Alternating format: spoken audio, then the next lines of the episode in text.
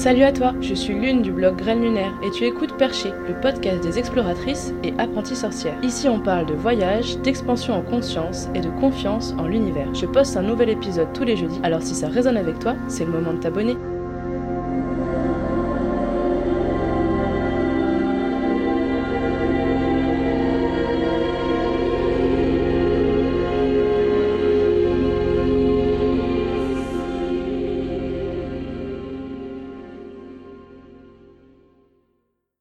Salut les perchés Aujourd'hui on se retrouve avec Karine Morer.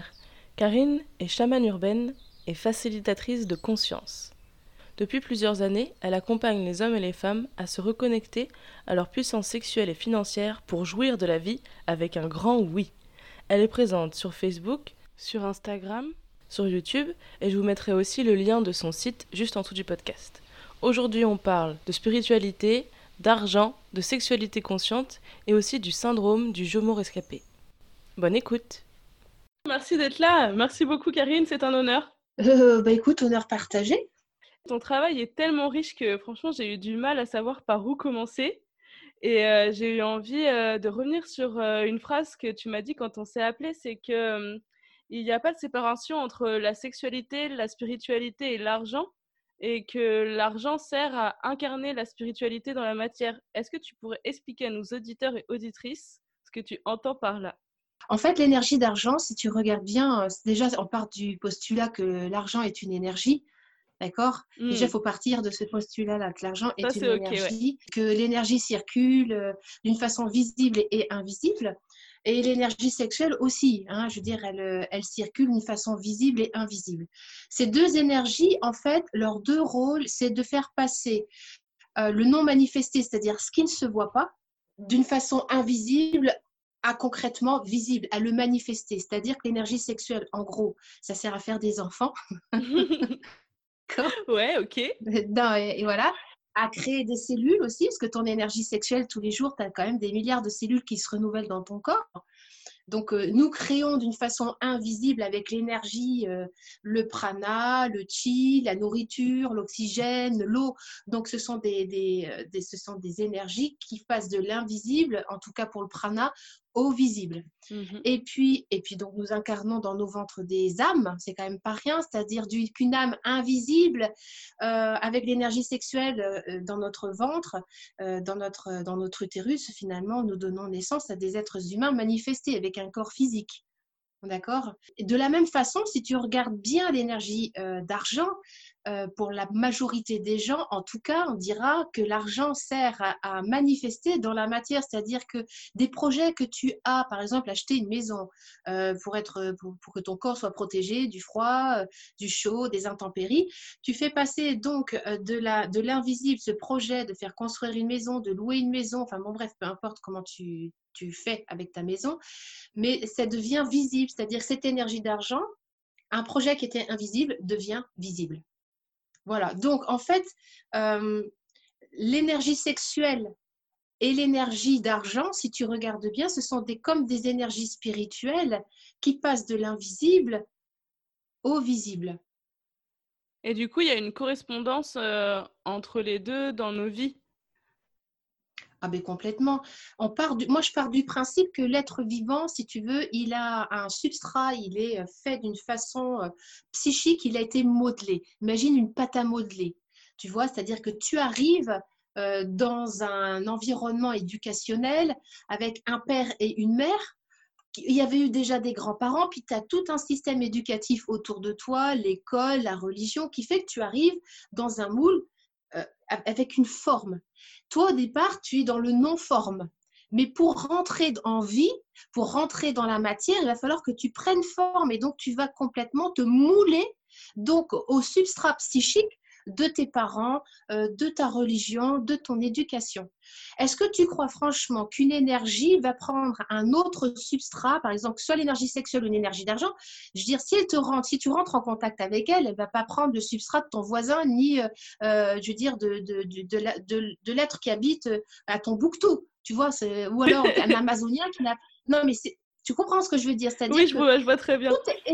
toutes les énergies vont te traverser avec le même substrat psychique. Ce qui veut dire qu'une énergie, par exemple, une blessure d'abandon, une blessure de trahison, une blessure, peu importe les blessures que tu as eues, enfin que tu as introjectées euh, dans ton terreau euh, de construction, euh, peu importe les blessures, toutes les énergies avec lesquelles tu vas rentrer en lien vont toujours rentrer en relation avec tes blessures, avec ton terreau et même avec tes forces.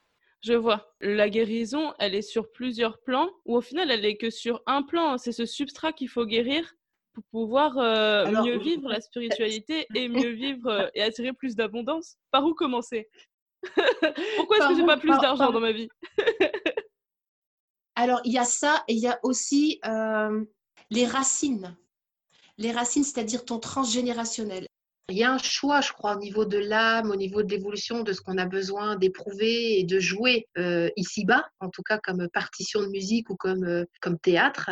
C'est-à-dire qu'il y a un substrat c'est comme une graine qui tombe au sol et finalement, bah, elle tombe au sol. Euh, il va y avoir des sols plus ou moins acides.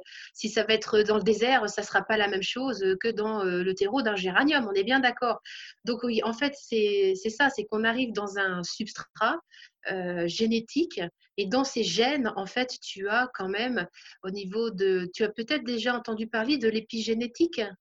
Oui, oui, ça me dit quelque chose. Puis la mémoire cellulaire aussi. Voilà, c'est ça. Je pars du principe que nous portons dans notre ADN dormant des bombes antipersonnelles euh, qui sont prêtes à, éclater à n'importe quel moment si elles n'ont pas été vues, si elles n'ont pas été réparées, si elles n'ont pas été actualisées, si elles n'ont pas pu être, euh, euh, oui, c'est ça, actualisées. C'est-à-dire, je te disais que notre terreau, notre bassin, notre Graal, c'est pour moi la porte des ancêtres. D'accord? Notre bassin, c'est par là où passe la vie. Un pénis rencontre un vagin, donc on rentre, les deux bassins se rencontrent, d'accord? Et en suivant, la vie sort par ce même endroit, c'est-à-dire que les bassins sont des voies de passage de la vie. Donc tu penses totalement. bien Hein, voilà. Donc tu penses bien que dans ces bassins-là, il y a toutes les mémoires transgénérationnelles et on a dans chacune de nos cellules toutes les mémoires transgénérationnelles aussi. C'est-à-dire que tous ces bassins, le bassin pour moi c'est le siège de la sécurité. C'est là-dedans en fait, c'est dans, tu vois, c'est un os, le bassin, d'accord Il y a des os et puis dedans il y a des voiles périnéales et tous tes organes vitaux sont positionnés comme en suspension au-dessus avec des ligaments. Donc, forcément, ton corps, va tu vas être en sécurité quand ce bassin va être conscient, va être vivant, que ton périnée va pouvoir voilà, s'étirer, se contracter, se relâcher. Sauf que tu as remarqué, comme beaucoup de gens, quand tu as peur, qu'est-ce que tu fais? Regarde les chiens, ils baissent la queue, donc ils contractent tu sers. Quand tu as peur, quand il y a des quand il y a vraiment des terreurs ou des, des abominations qui sont vécues dans notre corps, c'est dans le bassin. C'est ça se serre et comme euh, ce périnée est une voilure en fait de comment te dire de fascia qui s'entremêlent, on peut avoir euh, bah, des euh, des périnées extrêmement tendus, ce qui crée de l'insécurité dans les organes au-dessus. Voilà. Donc l'invitation, c'est que quand tu viens dans ton bassin, euh, quand tu viens mettre de la conscience dedans, tu œuvres non seulement bah, sur toi-même, mais tu œuvres également sur tous les bassins qui se sont unis pour que toi, tu arrives au monde dans cette incarnation-là, en fait. C'est là qu'on dit qu'il euh, y a un nettoyage de toute la lignée, en fait, une espèce de libération de toute la lignée. Exactement. Et tu retrouves, en tout cas moi qui œuvre sur les bassins avec du toucher thérapeutique, en fait, je retrouve très souvent même dans les pieds, jusque dans les pieds. Moi, j'ai cette capacité à avoir cette lecture, en fait, dans le bassin, tu sais. Euh, donc, en fait, j'utilise mes, capacités un petit peu extra-sensibles, extra-sensorielles pour avoir une lecture de ce que l'inconscience, que la, euh, ouais, l'inconscient du bassin, en fait, veut bien me laisser, euh, me, me, donner, en fait. Et j'ai retrouvé très souvent, par exemple, des mémoires, alors, de déracinement. l'exode, les fuites, euh, quand tu dois fuir un pays. Tu vois, il y a un déracinement vraiment. Tu, perds la sécurité. Tu vois, il y a complètement un déracinement euh, de tout le corps. Donc, premier chakra, hop, T'imagines un chêne, tu dis racine, claque et tu dis bah, maintenant tu pousses ici.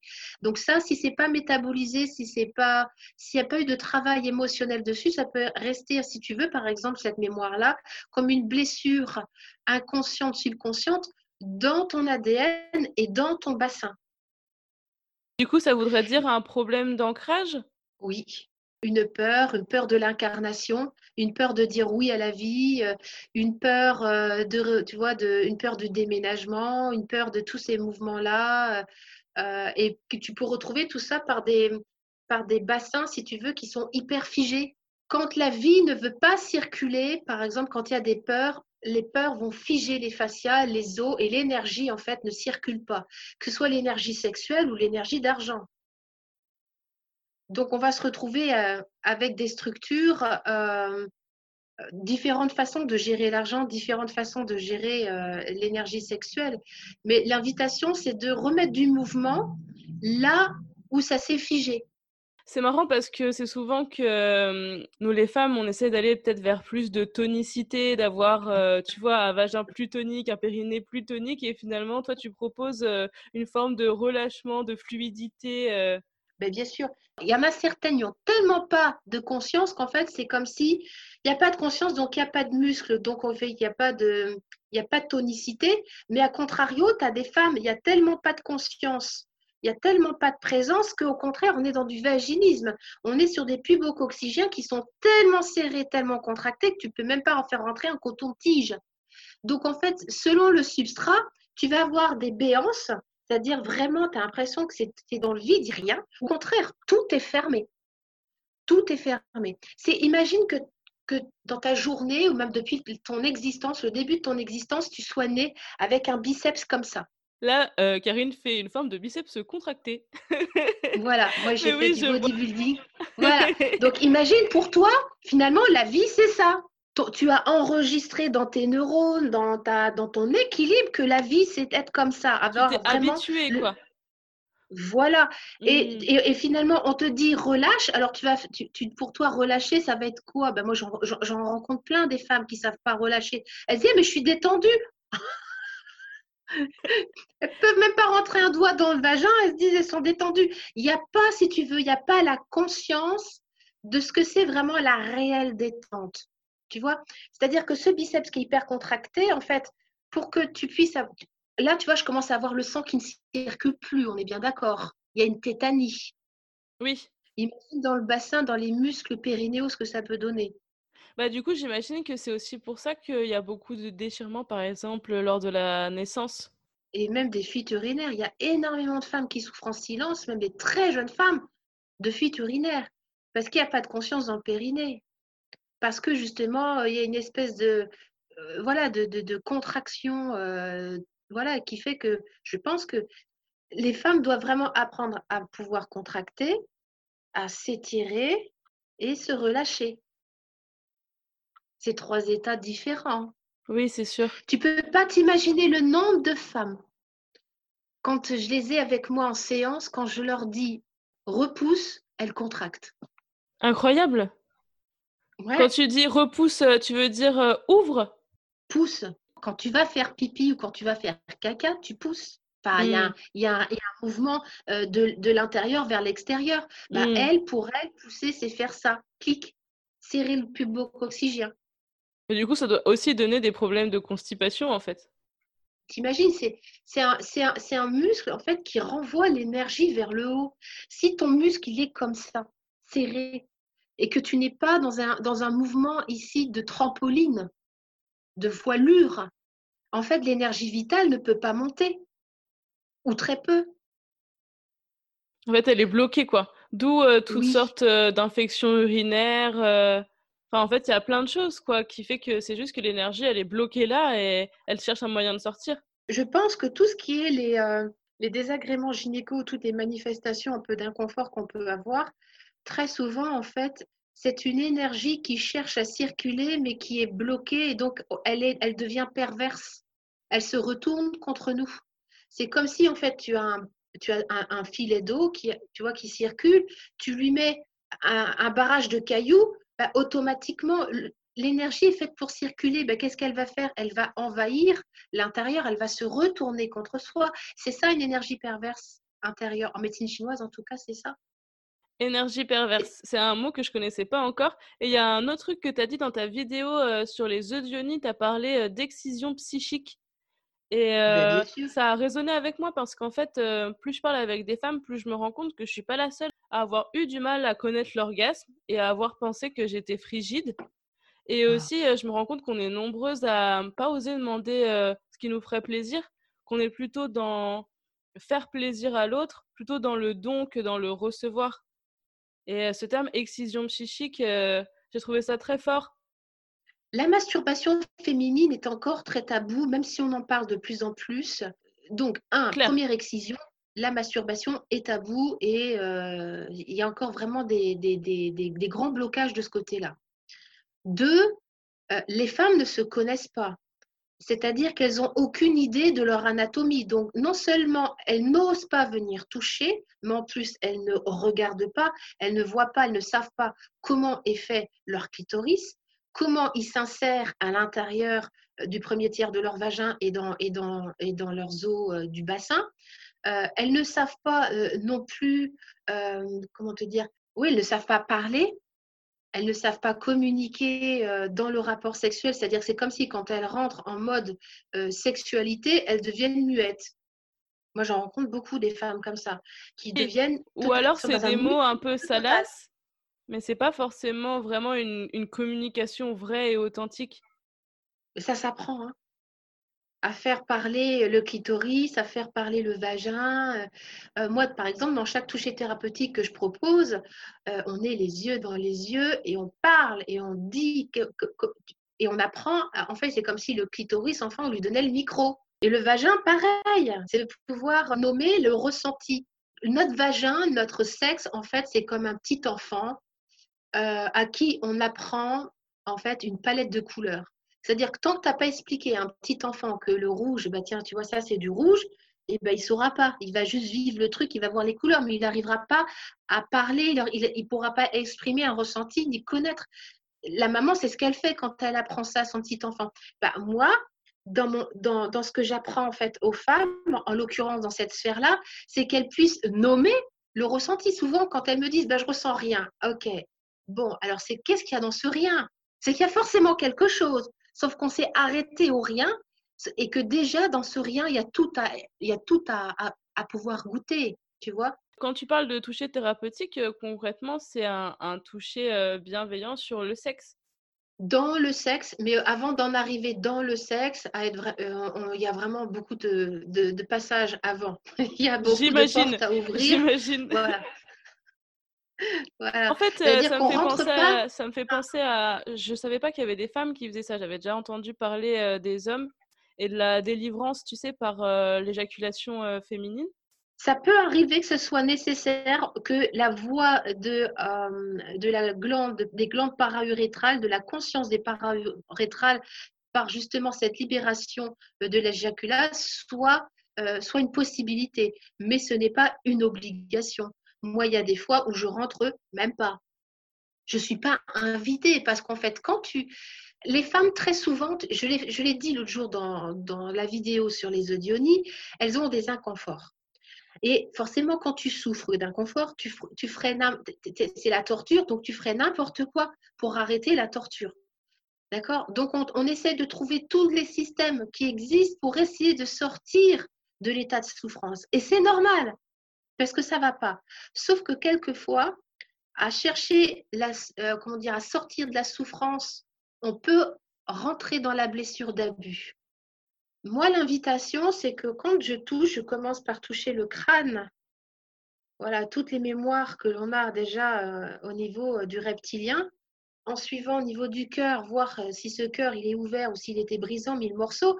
Tu penses bien, tu vas pas mettre tes doigts dans un vagin. Pour moi, s'il y a vraiment une progression, on parle d'incarnation. Le spirituel, ça doit descendre à l'intérieur du vagin. Donc, on descend les étages au fur et à mesure. Pour moi, le toucher, ça part du haut et ça descend vers le bas. Et une fois que j'arrive, par exemple, sur des fémurs, euh, si les adducteurs sont complètement serrés, coincés vers l'intérieur parce qu'il y a plein de mémoires des femmes qui ont été battues, des femmes qui ont été violées. Donc il y a plein de mémoires dans les fémurs et dans les fascias au niveau des jambes euh, de protection et de fermeture. Honnêtement, euh, quel est l'intérêt de faire un toucher à ce moment-là Un trapelvien c'est pas la peine de forcer le passage euh, encore une fois en fait. Eh ben non, ben non, bien sûr. Donc, ben, il y a des fois où je touche pas. Donc, il y a une progression. Je pars du haut et je descends. Ça, c'est ma technique hein, que j'ai élaborée au fur et à mesure euh, ben, de, mes explorations, de mes rencontres. Les femmes m'enseignent. Hein, les femmes m'enseignent aussi. Euh, leur corps m'enseigne. Je suis vraiment le, vivant et ce qui est juste pour elles. Alors très souvent, elles sont dans une espèce d'hyper volonté consciente à vouloir absolument euh, guérir, alors que finalement leur corps n'est pas prêt. Le corps n'est pas prêt. Et c'est souvent qu'on cherche un échappatoire à la douleur. C'est un peu comme si on se cognait contre les murs, quoi. Et euh, moi, j'ai remarqué que il y a une période où je, je cherchais un échappatoire justement, et ce qui m'a aidé à, à sortir de ça, en fait, c'est de me rendre compte qu'il n'y a pas d'échappatoire. Et en fait, ça peut paraître flippant, mais se dire, en fait, il n'y a pas d'échappatoire, bah, du coup, la quête s'arrête. Et là, on, est plus, on peut être dans l'accueil et dans la réceptivité et commencer à guérir. Absolument. à partir du moment où tu essaies de t'échapper, en fait, tu, tu cherches en dehors une solution qui est dedans.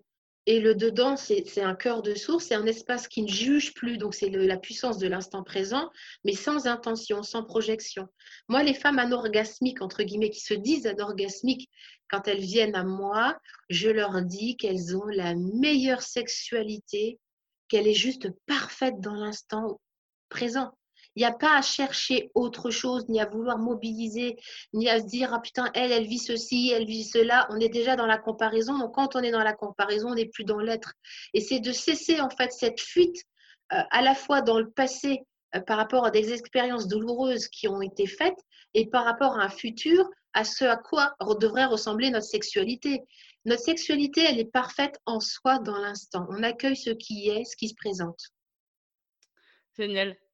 Ici, dans le Perché, je donne beaucoup la parole aux femmes, mais toi, tu as décidé de transmettre aussi les mots des hommes, les hommes de cœur. C'est quoi un homme de cœur et comment on fait pour les reconnaître? On les reconnaît dans notre corps. Moi, quand j'ai un homme de cœur en face de moi, en fait, mon bassin, je, quand il est connecté à son cœur, je sens mon, bassin moi, très puissant qui s'ouvre l'homme qui n'est pas dans ses baskets, qui est, qui est dans beaucoup d'ego, euh, et donc, donc ça veut dire beaucoup d'ego, donc dans le faux self, donc dans la manipulation, automatiquement, moi je sens que j'ai mon bassin qui, qui essaye de, vois, qui, se tord, qui essaye de s'échapper. Alors qu'un homme de cœur, finalement, quand il est dans cette voie-là du cœur, il y a une espèce de stabilité, une espèce de bienveillance. On la ressent au niveau de, vraiment de la, posture intérieure c'est clair, ce qu'il annonce, c'est clair, c'est posé, il y, a du, il y a du respect de lui-même et du respect de l'autre. Euh, et moi, l'invitation, c'est de, de, de, montrer aux femmes qu'il existe des hommes de cœur, parce que euh, beaucoup de femmes sont encore en guerre contre les hommes. Et tant qu'il y aura des femmes en guerre contre les hommes, bah, il n'y aura pas beaucoup de paix euh, dans ce monde. Hein. Bien aussi ce que tu dis sur ta page Facebook Femmes intégrales, qu'en fait, on n'a jamais été séparés. Oui, ah, moi j'appelle ça le fémiculin. C'est-à-dire Le fémiculin, génial. Ouais. Un peu comme le couple sacré, c'est la même chose? Je vais te prendre l'exemple l'autre jour d'une femme qui m'a contactée pour me demander, voilà, je vais vivre une hystérectomie. Elle ne me dit pas pourquoi hein, elle va vivre une hystérectomie. Son questionnement était le suivant, est-ce que ça va interférer avec mon féminin sacré? Déjà, un, euh, quand on enlève un organe, c'est pas parce qu'il part physiquement qu'il n'existe plus, c'est-à-dire qu'il reste dans le champ éthérique. Euh, moi, j'ai le souvenir d'avoir massé donc des personnes qui n'avaient plus de jambes et je massais encore le, membre manquant et percevais la personne, percevait encore son sa jambe manquante en énergétique avec des sensations. Voilà, donc c'est pas parce qu'un organe physique n'est plus là qu'il est plus manifesté physiquement qu'il n'existe plus. C'est l'explication spirituelle du membre fantôme, en fait. Exactement. Donc, déjà, un, ça rassure vachement de savoir que finalement, bah, euh, même s'il est plus là physiquement, bah, en fait, cet utérus est toujours là, donc on va toujours pouvoir créer à partir de cet espace-là. Alors, plus d'enfants, hein, forcément, mais on peut créer tellement d'autres façons. Et surtout, je lui ai répondu, euh, je lui ai demandé qu'est-ce que c'était pour elle le féminin sacré.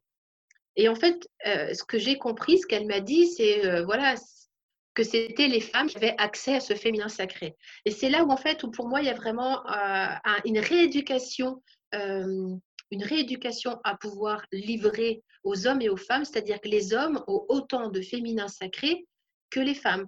Le féminin sacré, ça veut dire quoi? Ça veut dire que l'on vient mettre de la conscience vivante, du cœur, en l'occurrence, de la grâce, de la gratitude, Hein, c'est le fameux sacré, c'est ça, c'est une conscience vivante, une conscience présente à l'intérieur. Et où est-ce que c'est écrit que les hommes ne pouvaient pas faire ce job-là d'intériorisation hein? Le féminin, c'est ce mouvement vers l'intérieur.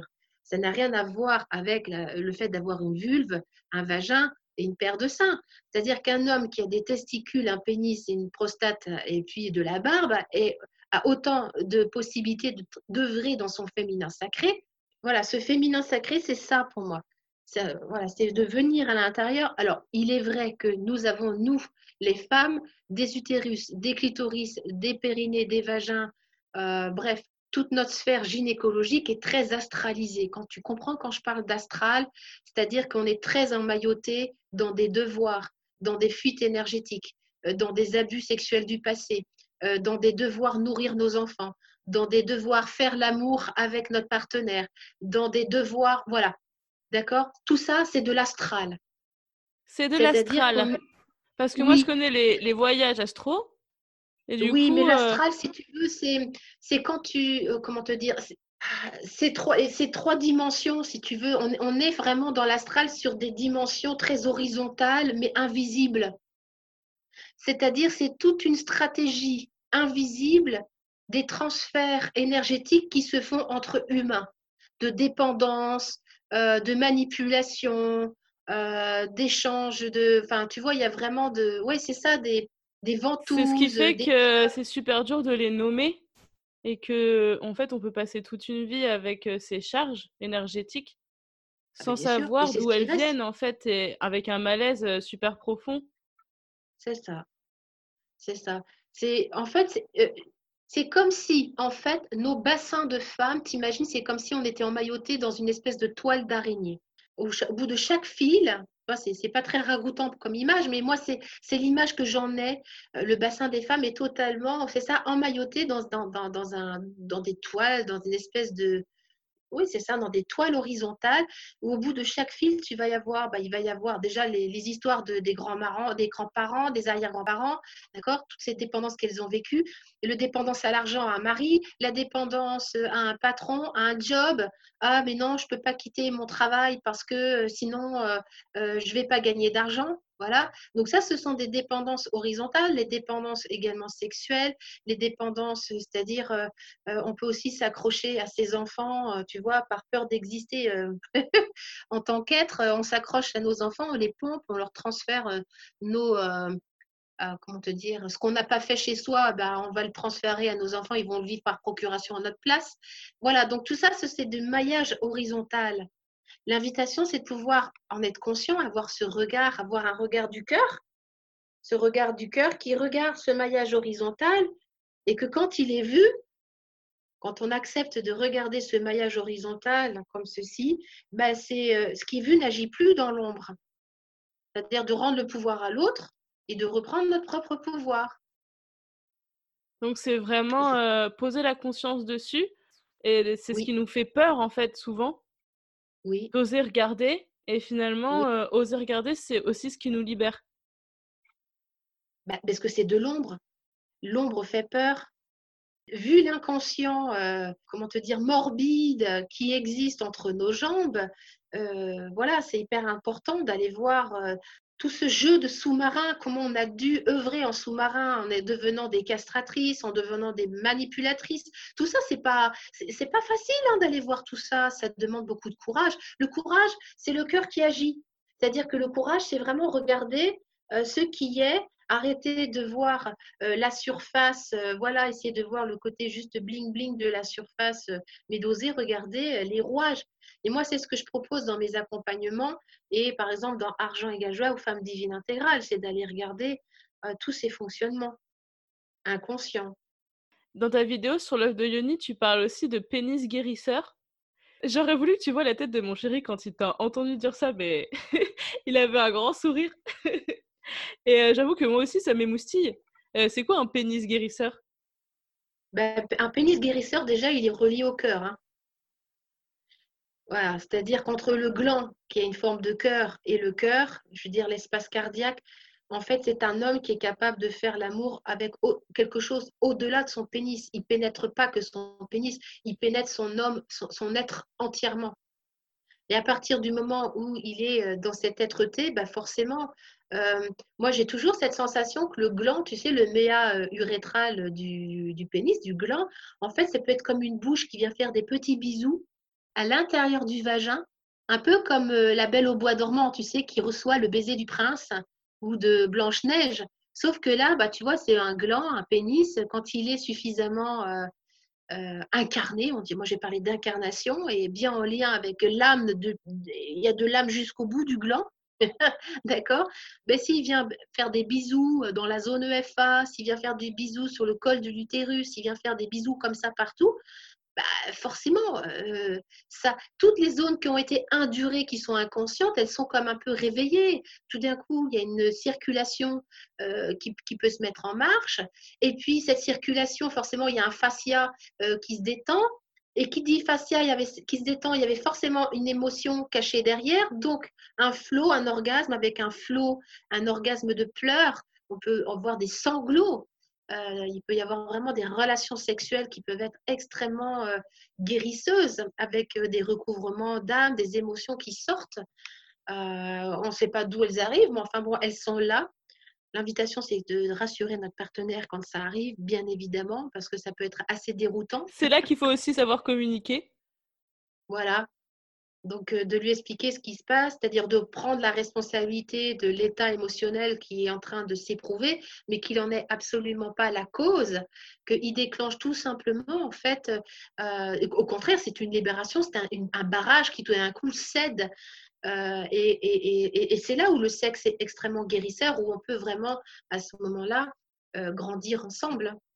Il faut que les deux partenaires aient conscience de la part sacrée de la sexualité ça casse tellement avec, tu sais, l'image qu'on a. Tu sais, moi, Karine, c'est affreux, mais je vais le dire, quand j'étais ado, j'avais l'habitude de dire que j'aime quand ça claque, tu vois. Ouais.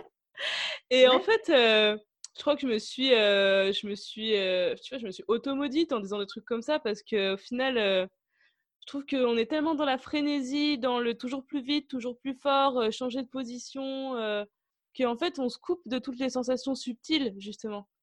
Mais c'est une fuite on a peur de s'ennuyer en fait si on ralentit. je trouve qu'il y a vraiment de ça et, c'est dommage parce que on passe à, côté de tellement de choses. Ben, on appelle ça le slow sex, où finalement la rencontre entre nos organes sexuels ne sont pas là pour faire du sexe ou orgasmer. Nos organes sexuels sont là juste pour être dans une rencontre. Moi, j'aime à dire, moi personnellement, mon partenaire, ben, de temps en temps, j'ai besoin d'être massé dans cet endroit-là.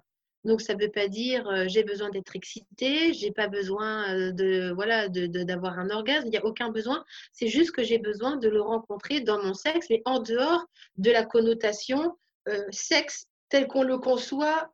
Oui, avec un, but. Le bah, voilà, avec un but. voilà. atteindre quelque chose. moi, j'aime beaucoup les espaces où, au contraire, bien, on ne cherche rien et c'est toujours quand on ne cherche rien, finalement, que des espaces s'ouvrent euh, totalement nouveaux. Et, euh, et c'est ça qui est génial. Moi, ce qui été extrêmement salvateur pour moi, qui suis une hypersensible euh, et qui est un ego spirituel surdimensionné, c'est que j'ai cherché pendant très longtemps l'amant parfait. Il y en a certaines qui cherche, euh, si tu veux, euh, le prince charmant, c'est-à-dire celui qui va avoir le cœur ouvert. Moi, je cherchais l'amant parfait, l'amant tantrique, celui qui me connecterait, euh, la fermeture éclair, tous les chakras, du bas jusqu'en haut. Donc, j'étais dans une espèce de fantasme comme ça. et quand j'ai rencontré mon partenaire, lui, il était voilà, très premier, deuxième chakra. Je n'avais pas cette sensation, si tu veux, qu'il était connecté sur d'autres dimensions. Et j'étais toujours dans une forme de nostalgie que je pourrais jamais atteindre, une certaine forme d'orgasme, euh, tu sais, l'extase, le machin. Tu vois, il y, a, plein de femmes qui ont écrit ce genre de, choses. On en entend beaucoup parler. Donc, en fait, à la fois, on est consciente que ça existe, mais l'ego s'engouffre aussi là-dedans parce qu'il dit Ah ben si elle, elle a mangé au chocolat, moi aussi je veux le chocolat. Alors, du coup, on, on cherche toutes les situations possibles et imaginables à créer les situations euh, pour manger du chocolat. Et plus on cherche le chocolat, moins on le trouve. Est-ce que tu pourrais définir ego spirituel? Parce que j'ai l'impression, euh, quand tu parles, que tu n'en as pas. Du coup, je crois que j'ai pas la bonne définition. L'ego spirituel, c'est la personne qui croit détenir la vérité et qu'elle est complètement sûre et qu'elle est, elle, elle a du mal à chuter de ses propres croyances. Voilà. C'est aussi une forme de protection, en fait, au final. Euh, oui, et de pouvoir aussi, hein, de pouvoir. Hein, Avec le personnage de la castratrice, de la manipulatrice. Ouais, mais je dirais même que euh, dans l'ego spirituel, il y a beaucoup euh, tout ce qui va être sorcellerie. Ils se servent en fait du pouvoir, enfin de l'énergie des autres pour remplir un vide en eux, quoi. Et sauf qu'ils sont, ils sont complètement dans la certitude qu'ils sont dans le vrai, qu'ils ont raison, regarde-nous, euh, le christianisme, euh, je veux dire, euh, tu crois que la colonisation, c'était quoi? C'était juste de l'ego spirituel. Hein? Ça peut faire des ravages concrètement. Mais ah je trouve ça ben génial, tu vois, avec parce que tu as quand même une grosse communauté. J'imagine que ben en fait ça a fait partie de ton chemin, de ton travail justement de construire cette communauté et en fait après de te rendre compte que tu étais dans l'ego spirituel et je trouve ça génial que tu puisses le dire. On y est, on y est. L'invitation, c'est de le regarder avec amour et bienveillance et de, et de le voir. Et d'apprendre à le voir et à le débusquer. Moi, j'apprends à le débusquer dans mes réactions. Tiens, j'ai fait l'autre jour une vidéo sur la sodomie. Et j'ai eu des, j'ai eu des remarques d'une femme qui m'a fait, bon bref. Et automatiquement, j'ai une réaction par rapport à, son, à sa réaction j'étais dans la posture, j'ai raison, la sodomie, c'est bien et c'est bon, ça fait grandir. Donc j'étais dans ce postulat-là, j'étais dans ma puissance euh, spirituelle, tu vois, dans mon truc, dans ma certitude. C'est OK, il n'y a pas de problème avec ça. D'ailleurs, je me marre. je me marre avec mes certitudes. Sacrée posture, ceci dit, c'est osé. Ouais, et, et, ceci étant dit, je lui, ai, je lui ai répondu, si tu veux. Donc en fait, je suis rentrée en réaction j'ai joué le jeu, tu vois. Et j'ai joué le jeu en voulant lui démontrer qu'elle avait tort. Rien que le fait de faire ça, c'est que j'avais déjà perdu mon énergie et que, c'était foutu d'avance, tu vois. Mais c'est OK, je me suis laissée embarquer. Il n'y a pas de problème avec ça. Mais c'est d'en être consciente, en fait, tu vois. Je vois très bien ce que tu veux dire parce que je me rends compte que moi aussi, j'avais ce genre de problème où, tu sais, je pensais que je m'en fichais de ce que les gens pensaient de moi parce que je suis du genre à faire des blagues et j'ai pas peur du ridicule, tu vois? Mais en fait, je me rends compte que je déteste quand les gens pensent quelque chose de négatif et que je vais avoir envie, en fait, de, faire, de leur faire changer d'avis, en fait, tu vois? Et du coup, plusieurs fois, en fait, j'ai perdu mon énergie justement en essayant de prouver que non, en fait, j'étais une bonne personne et que j'étais bien intentionnée et que c'est l'autre qui avait tort. Bah, ça a duré d'ailleurs plusieurs mois, dont une grosse histoire qui a duré plusieurs mois où en fait concrètement, bah, ça me prenait beaucoup d'espace mental et j'y pensais tout le temps. Enfin, en fait, ça me bouffait quoi. Et maintenant, j'apprends à faire l'inverse, à, à ne pas réagir à la tentation de d'argumenter quoi, à juste ne pas répondre en fait ne pas répondre. Mais bien sûr, c'est un entraînement. Hein. C'est un entraînement. Et là, tu vois, moi, l'autre jour, je me suis fait avoir comme une bleue. Et ça m'a fait marrer. Voilà, Retour à la case Mais c'est génial, c'est génial de se regarder avec beaucoup d'humilité, de se voir agir, euh, voilà, d'essayer de, j'ai essayé de la persuader euh, de quelque chose. peu importe, elle avait raison dans son espace psychique, elle avait raison. Pour moi, il a fallu chuter énormément, un, de la sauveuse. Moi, j'étais une grosse addict à la sauveuse. Hein. Le fameux syndrome du Saint-Bernard. Ah ouais, non mais heu, c'était un truc de dingue, hein. Donc me déprogra programmer ça. Après, il a fallu vraiment que je me déprogramme ou je regarde vraiment avec beaucoup de vigilance amoureuse avec moi, tout, heu, toutes les fois où je veux convaincre. Les fois où je veux convaincre, en fait, c'est qui que je veux convaincre? C'est l'autre ou c'est moi-même? Du coup, en fait, maintenant, tu es plus dans les dans tu partages tes idées et celui qui veut Ouais, prendre, prend et celui qui prend pas, bah, c'est OK aussi. ouais, ouais, ouais et j'aime bien aussi, heu, moi j'ai un petit gibus intérieur. Tu vois qui c'est Tigibus? C'est dans La Guerre des boutons, c'est un petit Non! garçon, heu, c'est le tout petit, c'est le petit dernier. Non, c'est un petit gars, heu, tu vois, heu, il dit tout le temps: «Ah si j'aurais si j'aurais su, je serais pas venu». C'est toujours un peu Calimero, tu sais, le le J'ai déjà entendu Calimero. cette phrase. Ouais, si j'aurais su, je serais pas venue.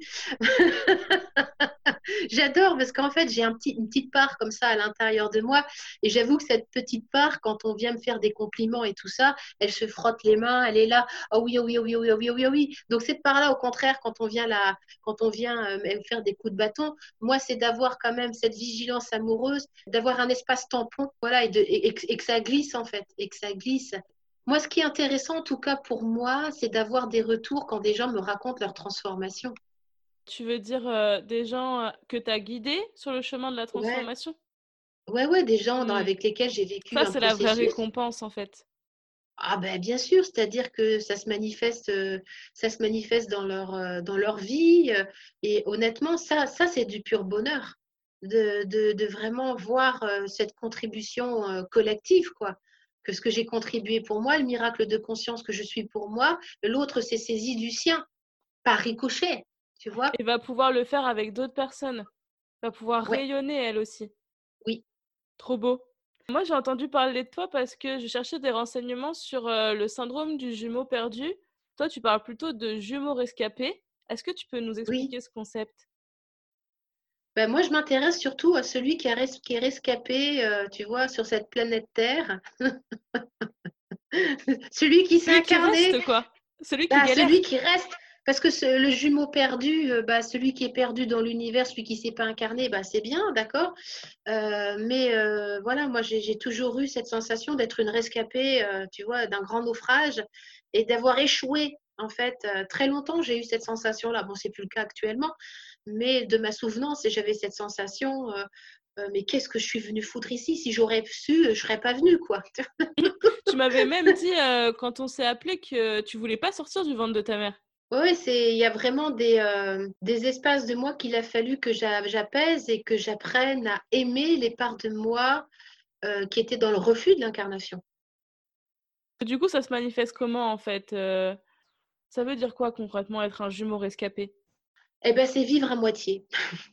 C'est-à-dire, imagine que tu es un arbre avec une racine dans la terre et puis une autre euh, qui est, euh, tu sais, euh, en- dans, dans, dans l'air. Donc, tu en as une qui est bien enfoncée dans le substrat, d'accord?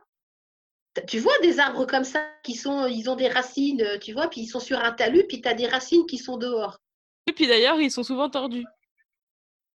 Bah euh, oui, je veux dire, leur énergie, c'est un peu compliqué pour pousser quand tu as des racines qui sont dehors. Tu vois? Enfin, moi, c'est l'image que je donne parce que au niveau de ce premier chakra, en général, c'est comme s'il y avait une fuite au niveau du premier chakra.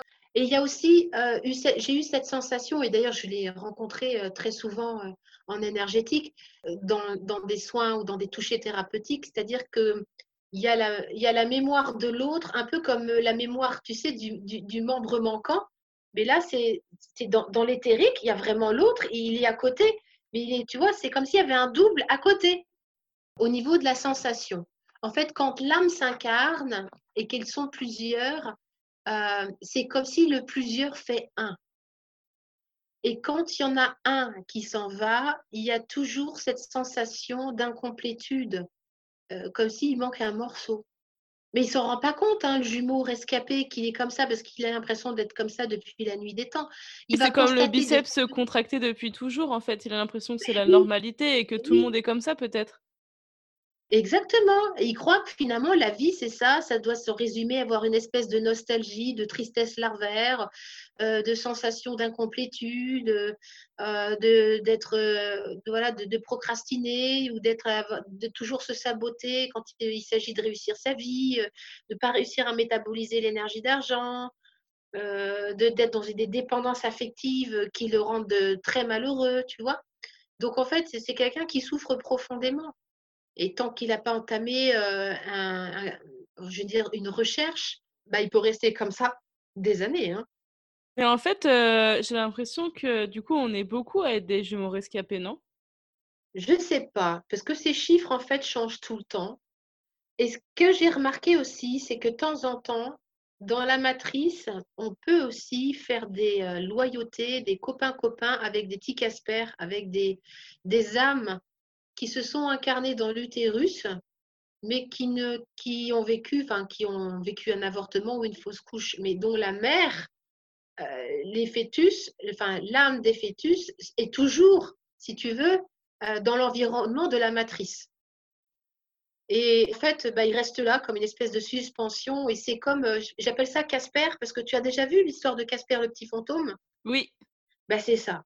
C'est-à-dire que c'est une petite fille qui s'est incarnée qui rentre dans un château qui est la représentation de la matrice, sauf que le château, ben, il est déjà habité par un petit fantôme qui est déjà là, qui s'appelle Casper, sauf que ce Casper, il ne sait même plus depuis combien de temps il est là. Il est là, c'est tout. Et il va y avoir une histoire d'amitié entre cette petite fille incarnée et ce fantôme désincarné.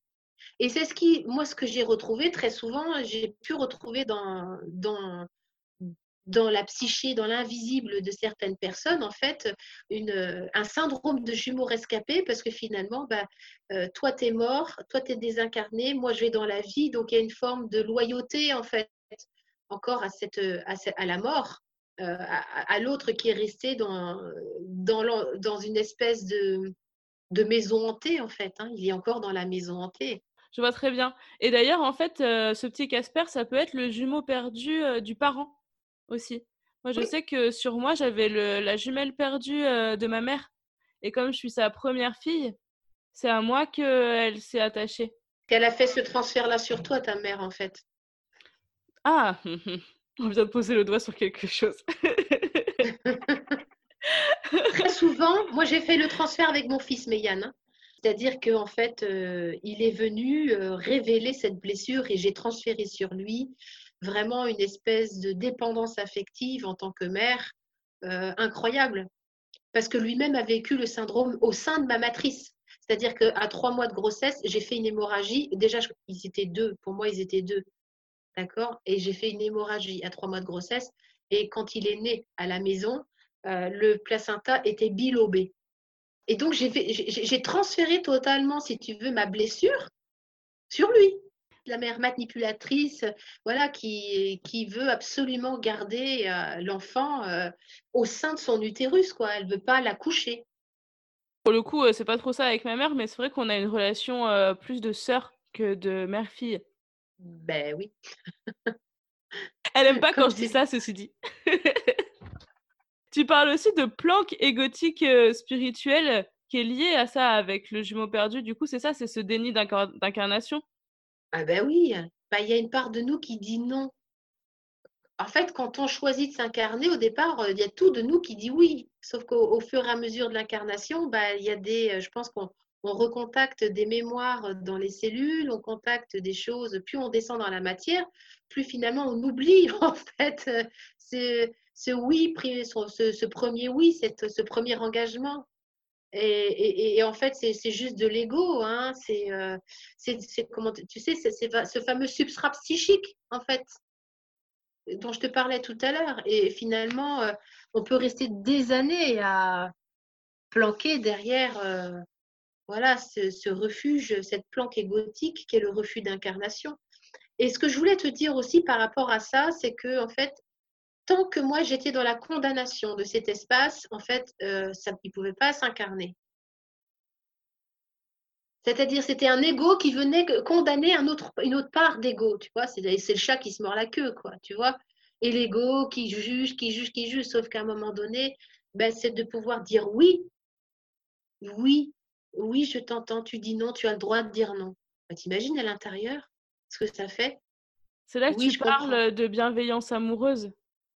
Ben, bien sûr. C'est voilà, de, de reconnaître euh, toutes ces parts de nous euh, euh, qui, fait, qui font que nous, c'est nous, quoi.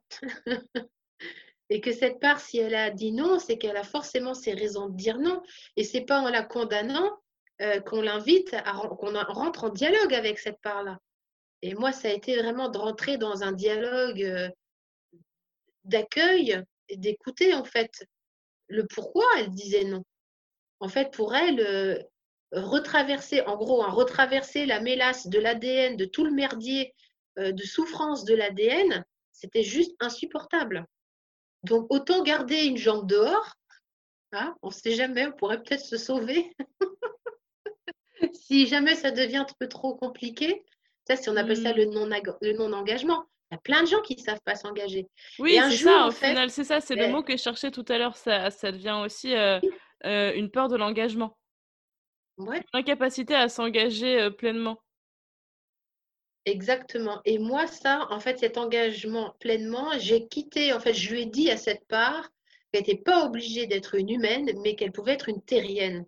Et que euh, la mère, c'était pas forcément la mère biologique, c'est-à-dire euh, ma mère, euh, ma mère euh, génétique, d'accord, ma, ma, ma génitrice, mais ça, ça pouvait être la terre-mère nourricière. Et là, ça a changé complètement la donne. Il n'y a plus à ta racine. plus, eh ben, attends, mais tu te rends compte, tout d'un coup, euh, tu, tu rentres, euh, ta mère, c'est plus euh, ta mère biologique, euh, l'utérus par lequel tu es passé, mais c'est la mère, euh, c'est la mère, c'est la terre, quoi. C'est Gaïa, et donc de sentir, de... et c'est là où finalement ta vulve, ton, ton bassin peut créer euh, un cordon ombilical. Non, tu n'es plus dans une dépendance horizontale à la mer, mais tu crées un cordon ombilical à partir de ta vulve, à partir de ton énergie, euh, ton premier chakra, tu crées un cordon ombilical jusqu'au cœur de la terre. C'est ça l'ancrage. Génial, j'avais jamais entendu parler euh, de cette image de cordon ombilical. Eh ben non, on n'est pas obligé de le couper en fait. Ah ben non, Tu sais, mais on dit souvent Et faut couper le cordon, mais c'est parce qu'en fait, le cordon, il faut le, le raccorder au noyau de la Terre après. Exactement. Moi, c'est ce que j'accompagne hein, beaucoup dans, dans l'énergie sexuelle. C'est-à-dire que les gens, ils sont branchés euh, pas au bon endroit. Ils dépendent affectivement. euh, par exemple, il y a encore des, il y a des, ça a été le cas de, de- de plusieurs personnes que j'ai accompagnées qui dépendaient encore financièrement euh, bah, euh, des parents ou euh, de, tu vois, et ton, ton- ta nourriture ne vient pas directement de, de, de ton lien à la terre. Ok, c'est très clair. Est-ce qu'il y a un dernier message que tu auras envie de faire passer au perché? Au perché, Le perché, c'est le podcast et c'est aussi les auditeurs et auditrices. C'est nous les perchés. J'ai choisi ce mot en fait euh, parce que c'est souvent une étiquette que j'ai subie. Je suis peut-être perché, mais des fois j'en suis fière quand je vois ceux qui ne le sont pas. pour les perchés, je dirais, c'est pas une tare, hein. c'est un état et c'est d'accepter euh, d'être perché. La réflexion que je me faisais ce matin dans la voiture, c'est que finalement, les gens qui restent perchés, eh ben, ils servent, si tu veux, à faire descendre des fréquences à ceux qui sont un peu plus bas. Tu vois, on est vraiment sur euh, différentes fréquences. Moi, j'ai choisi, si tu veux, de pouvoir vibrer sur plusieurs fréquences à la fois. Tu sais, c'est sur euh, Do, Ré, Mi, Fa, Sol, La, Si, tu vois. Euh, Il y a des personnes qui vont être très à l'aise dans certaines fréquences. euh, et c'est OK hein, d'être dans des fréquences très, très hautes, il n'y a pas de problème. Hein, tu ne vas pas condamner Légolas parce que c'est Légolas dans Le Seigneur des Anneaux. Ben non, mais il y a Gimli aussi, tu vois. Et, euh, et Gimli, il est super à l'aise avec la terre, avec les richesses, avec toi, il est très à l'aise avec tout ça. Et c'est pour moi, c'est en tout cas, ma richesse à moi, c'est de créer des ponts de conscience entre Légolas et entre les gens qui sont, euh, si tu veux, dans cette stratosphère, euh, euh, tu dis perché, et de faire descendre dans la terre, qu'ils mettent leur connaissance, leur spiritualité, leur, euh, leur vibration dans la matière. Et l'argent sert à ça. Et très souvent, les Hmm. perchés, ils ont peur de l'argent. Oui, parce qu'on a peur que ça fasse de nous des mauvaises personnes. Eh oui, parce qu'il y a plein de points de vue sur l'argent. Alors que Gimli, lui, il n'a aucun point de vue. Hein. Lui, euh, il se trouve tout de suite la pierre précieuse. Tu as vu les nains dans Blanche-Neige? Ah là là, mais il te trouve les pierres précieuses. Ah, c'est hyper facile. Et donc, c'est comment euh, nous chuter de notre ego spirituel en nous disant oui, euh, regarde ce que tu fais, il n'y a que l'argent qui t'intéresse, c'est bassement matériel. Tu vois, c'est ça l'ego spirituel. C'est ce juge là-haut, tu vois, qui dit euh, Moi, je suis dans des stratosphères beaucoup plus importantes. Je travaille avec Je suis détaché. Euh, voilà. Je suis illusion. Euh. voilà. Tu vois, tous ces gens-là, hein, bah, c'est de pouvoir rencontrer ceux qui sont un peu plus dans la matière, sans jugement, et créer des collaborations.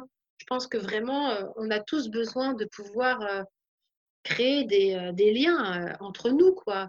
Que, ce soit, si tu veux, au niveau, euh, niveau vibratoire, tu vois, les gens qui sont dans la matière très matérielle et puis les gens qui sont dits spirituels perchés, mais également entre la médecine allopathique et holistique.